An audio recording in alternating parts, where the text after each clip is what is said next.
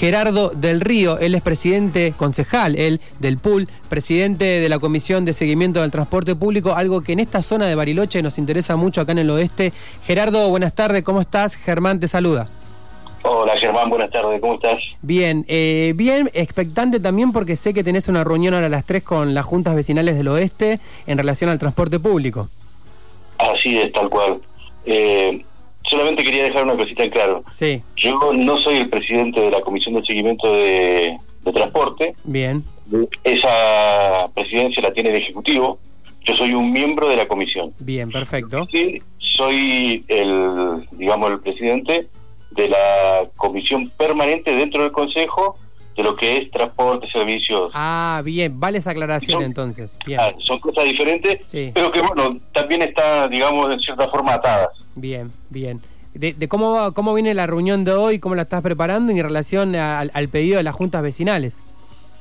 Sí, en realidad, eh, una de las cosas que, que de nuestro bloque hemos venido haciendo desde el mes de enero, que fue cuando arrancamos con las comisiones de, de seguimiento del contrato, mm. era eh, empezar a comunicar eh, a toda la, sociedad todo lo que se estaba haciendo y todas las inquietudes que tenían los vecinos con respecto al transporte público, porque a nuestro criterio, en conjunto con, con el otro concejal que, me acompaña, que es Marcelo Casas, con el cual compartimos la, comisión, mm.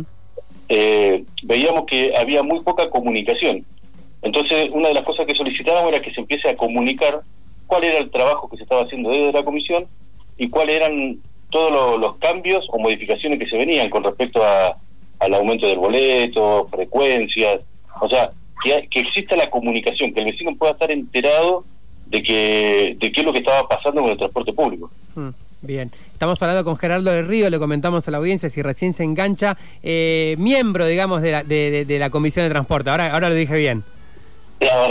Bien, perfecto. Gerardo, bueno, eh, eh, ahora, digamos, eh, digamos, vamos a hacer un análisis, si querés, ahora en unos minutitos, sobre cómo ves la situación vos del transporte público, más allá de lo de las juntas vecinales, en relación también a los colectivos que van al alto. ¿Cómo, ¿Cómo ves hoy en día, en este día 21 de julio, el transporte en la ciudad?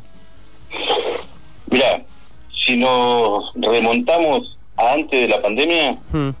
ya era un caos eh, la situación era compleja, la, la cantidad de, unidades que estaban prestando servicios, nosotros veíamos que, que faltaban, ¿no es cierto? Mm. Pero bueno, cuando empezamos a solicitar explicaciones de por qué eh, quedaba muchísima gente eh, sin poder eh, usar el servicio, que quedaban las paradas intermedias, mm. nos empezaron a, a marcar cuáles eran los costos que tenía la empresa con respecto a, la masa salarial, los costos fijos y todo eso, y cómo era el, mecanismo de, los boletos y todo. O sea, nos, empezaron a dar una información parcial, ¿no es cierto?, de cómo se estaba manejando el transporte, el transporte público en la ciudad. Hmm.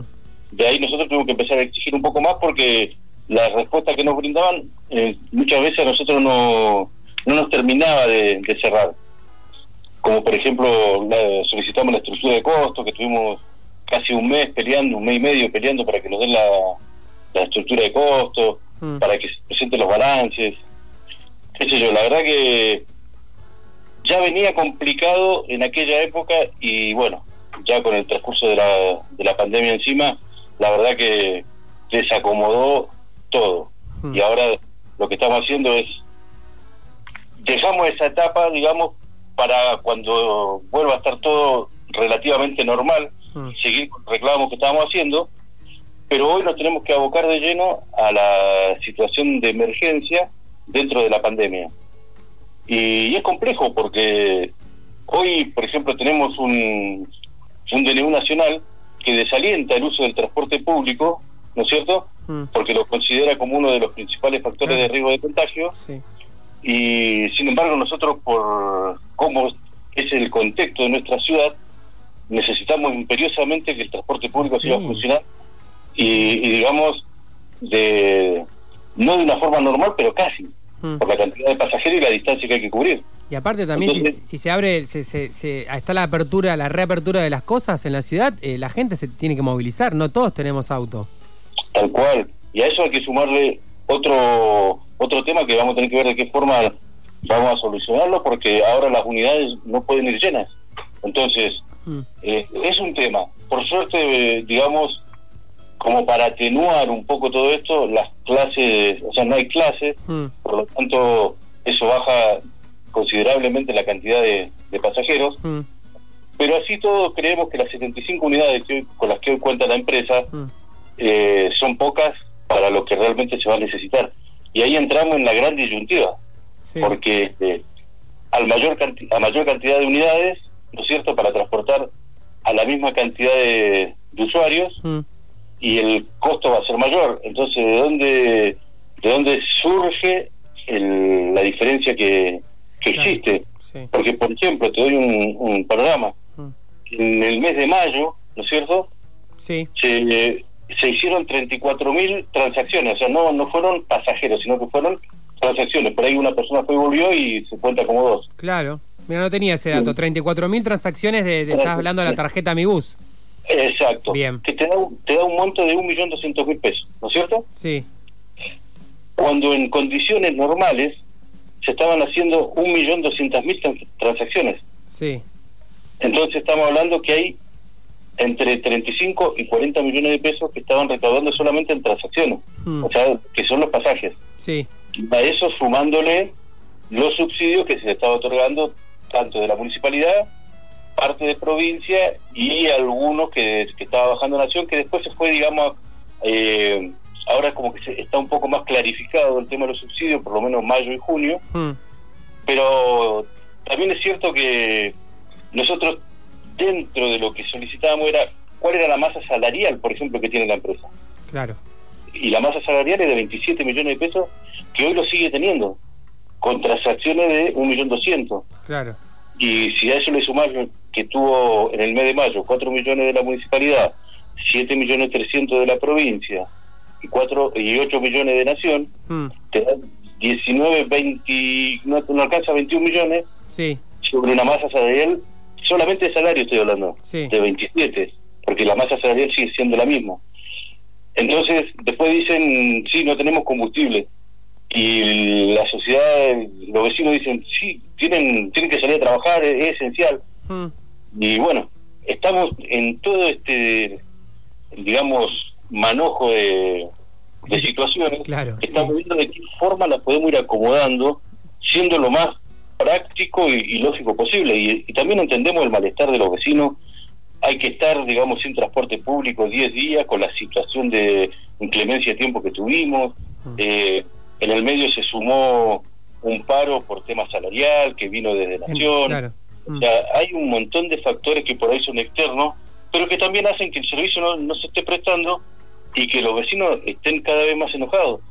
Mm. Entonces, es un tema complicado y creo que la mejor forma de poder empezar a avanzar con respecto a esto mm. es justamente lo que vamos a hacer ahora en un rato, empezar mm. a dar explicaciones, pero con cosas reales y concretas, con los números crudos, como decimos nosotros, para que vean que, que muchas veces no están así como se plantea. Mm. Estoy hablando dentro de lo que es la pandemia. Sí, sí, sí, sí. Sí, sí, como el mes de mayo, digamos. Mayo y junio, en marzo también.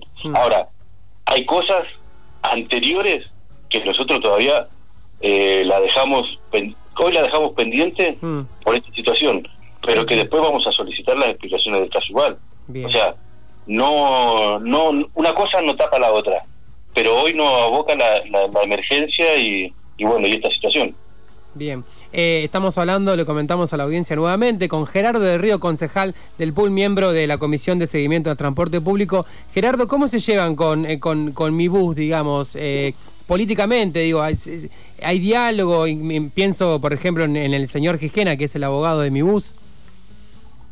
Sí, mira, la relación que tenemos nosotros es estrictamente laboral. Mm. O sea, nosotros... Eh, cuando tenemos algún tipo de inquietud, la solicitamos a través de notas, como corresponde, o por intermedio de la comisión. ¿Se las dan enseguida o, le dan vuelta a eso hoy? Mira, eh, en un principio fueron, digamos, tardaban un poco, pero con el correr del tiempo es como que ha ido, digamos, siendo más fluida la comunicación y la información. Hmm.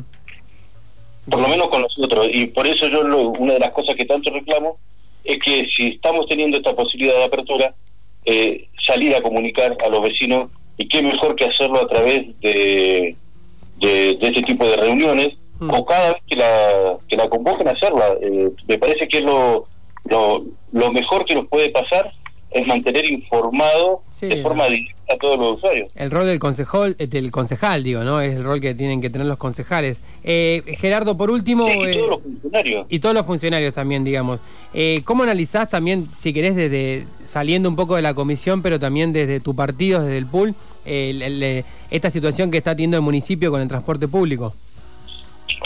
Ya, si nosotros miramos cómo está la situación del transporte público a nivel nacional, hmm. la verdad que no estamos muy lejos de lo que está pasando en todo, la mayoría de los lugares. Hmm. Lo que sí creo que vamos a tener que agudizar el ingenio y en conjunto con, con los actores sociales eh, empezar a buscar, creo que, soluciones de fondo. Primero porque ya el transporte público de Bariloche ya está colapsado. Hmm. Entonces creo que hay que empezar a ver nuevas formas de de recorrido. Sé que hicieron, tienen un trabajo desde el Ejecutivo, tienen un trabajo hecho por intermedio del ingeniero Juan del Valle, mm. que eh, nos han comentado que está muy bueno el trabajo, pero te digo la verdad, nosotros hasta ahora no lo hemos visto. Bien. Eso Seguramente lo vamos a analizar cuando empiece a, transitar un poco la, normalidad de la que hablamos. ¿Cuándo se junta la Comisión de Seguimiento de Transporte? ¿Qué días? Eh, mira, de acuerdo a, los temas que van surgiendo, nos estamos juntando normalmente una vez por semana o cada 10 días máximo. No hay un día estipulado porque también es cierto que nosotros a veces tenemos dentro del Consejo distintas comisiones, entonces se van ajustando a, los días y horarios que tenemos. Bien. Bueno, bueno Gerardo, te dejo tranquilo. A las 3 tenés reunión con las juntas vecinales del oeste, así que bueno, eh, después seguramente vamos a estar hablando para comentar a la audiencia de cómo fue la reunión y si se pudo sacar alguna conclusión. ¿Te parece? Sí, cómo no, a disposición. Bueno, un abrazo, hasta luego. Un abrazo, hasta luego, chao.